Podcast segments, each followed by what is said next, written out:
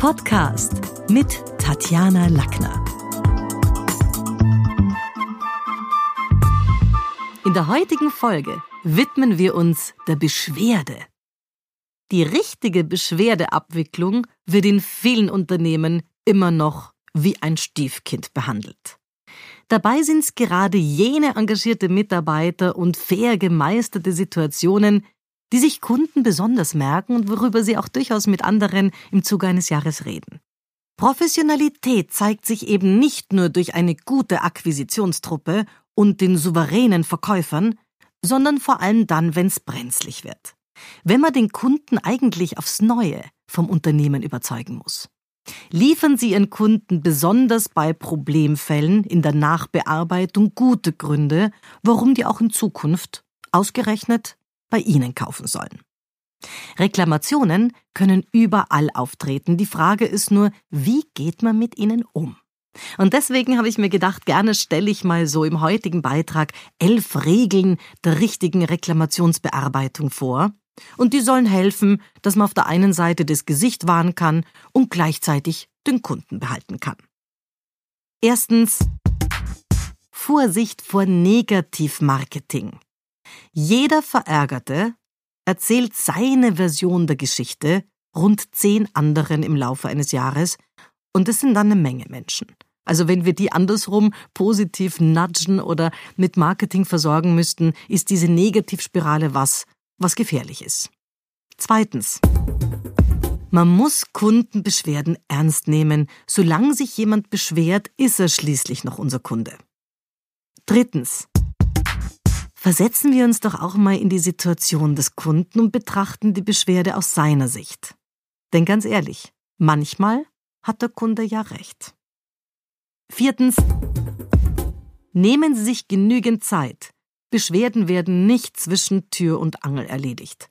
Sonst ist das Problem, dass man irgendwas vorneweg verspricht, was man dann am Ende doch wieder nicht halten kann, und man enttäuscht den Kunden gleich ein weiteres Mal. Fünftens. Lassen Sie den Kunden ausreden, nicht unterbrechen, hören Sie aktiv und geduldig zu. Das ist sehr oft auch was, womit ich zu kämpfen habe, weil ich jemand bin, der so ein Löser und Traumerfüller ist und natürlich gleich mit Vorschlägen kommt, aber Schnellfeuerlösungen zum falschen Zeitpunkt helfen wenig.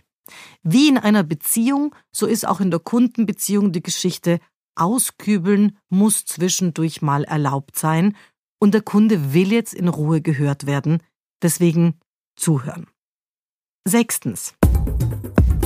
Verwenden Sie keine beziehungsstörenden Formulierungen, bleiben Sie sachlich.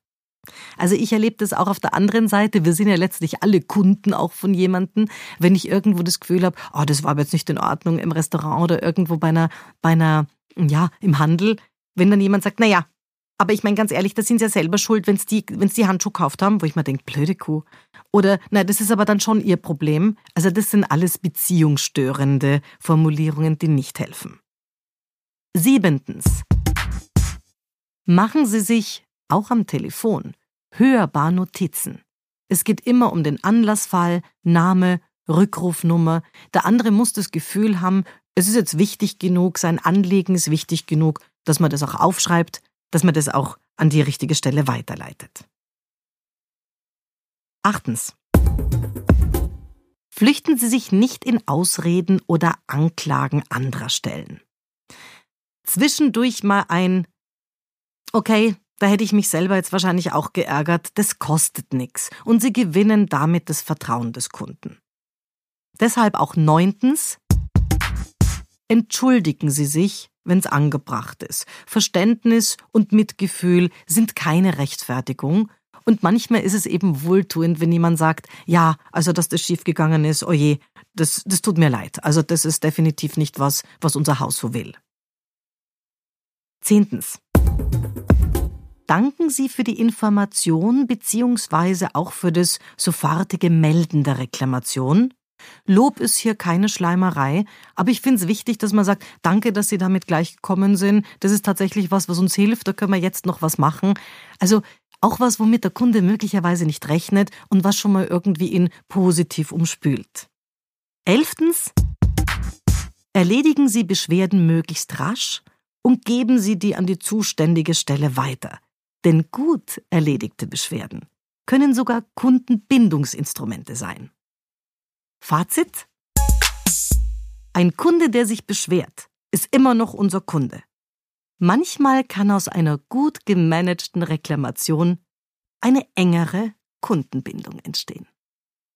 Das war's für heute. Besuchen Sie mich doch in der Schule des Sprechens in Wien. Auf Facebook, LinkedIn, Xing, unter sprechen.com oder auf meinem Blog sprechen.com/blog.